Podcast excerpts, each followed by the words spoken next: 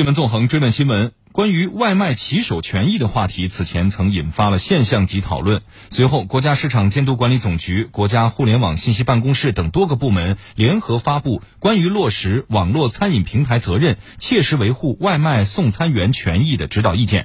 在此背景下，美团外卖日前首次公开了骑手配送时间计算规则以及预估送达时间的算法逻辑。那么，这些改进举措能否切实维护骑手权益，同时改善用户体验呢？从试点反馈看，效果如何？我们来听总台央广记者李思墨、冯硕的报道。美团外卖骑手服务部工作人员李乔威介绍说，在美团算法测算出的预估到达时间，其实不是一个时间，而是四个时间，也就是模型预估时间和三层保护时间。其中，三层保护时间中包括城市通行状态特性下估算时间、出餐到店取餐等配送各场景累加估算时间和配送距离估算时间。因为我们担心模型预估的时间和现实情况不一样，嗯，这样就会导致骑手配送的压力增加。那为了保护骑手，我们会从这四个时间的计算结果里选择一个最长的，作为预估的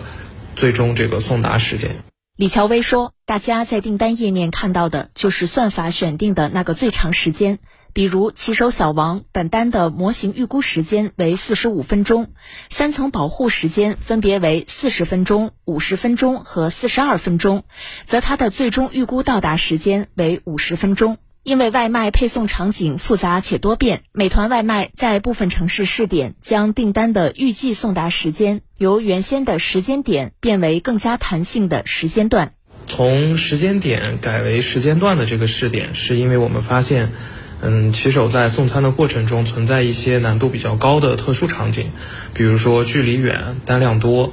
那为了降低这些困难场景的配送难度。呃，我们今年在上半年在长沙、苏州、杭州等一些城市去试点，给四十多万这个用户发放了调研问卷。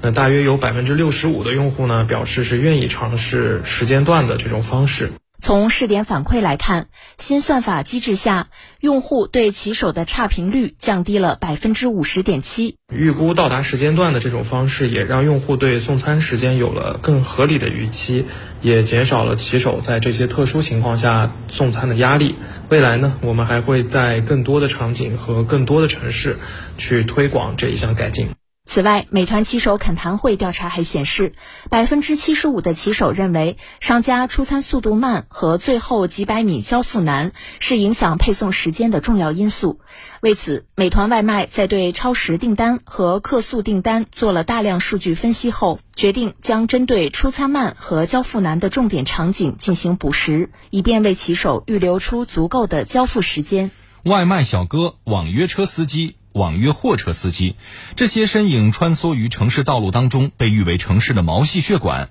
而他们还有一个共同的名字，那就是新就业形态劳动者。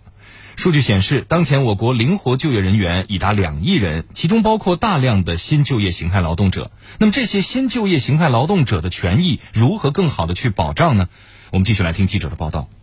九月十号，人力资源和社会保障部会同交通运输部、市场监管总局、全国总工会召开平台企业行政指导会，就维护新就业形态劳动者劳动保障权益，对美团、饿了么、滴滴、达达等十家头部平台企业开展联合行政指导，要求头部平台企业要走在前头做示范，积极履行用工责任。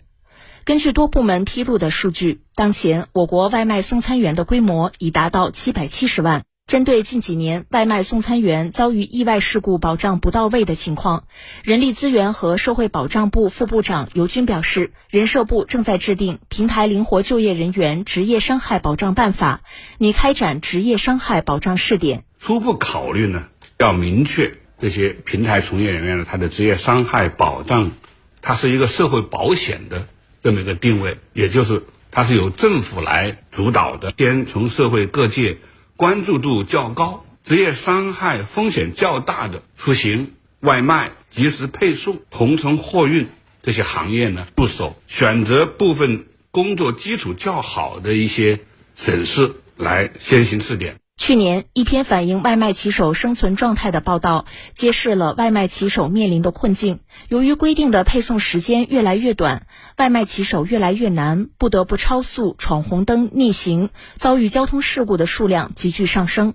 近日，市场监管总局等七部门联合印发《关于落实网络餐饮平台责任，切实维护外卖送餐员权益的指导意见》，从保障外卖送餐员劳动收入、劳动安全等方面提出全方位要求。市场监管总局网络交易监督管理司司长庞锦表示：“平台应当啊合理确定这个订单数量、在线率等考核要素，适当放宽配送时限，不得通过算法等手段。”侵害劳动者的正当权益，发挥平台的技术优势，优化外卖送餐员往返路线，降低劳动强度，科学确定订单饱和度，合理确定工作时长。确实保障了劳动安全。此外，近年来，我国网约车行业得到快速发展，取得许可的网约车驾驶员已超过三百五十一万人。但个别网约车平台在获得市场优势地位之后，随意调整计价规则等经营策略，设置过高的抽成比例，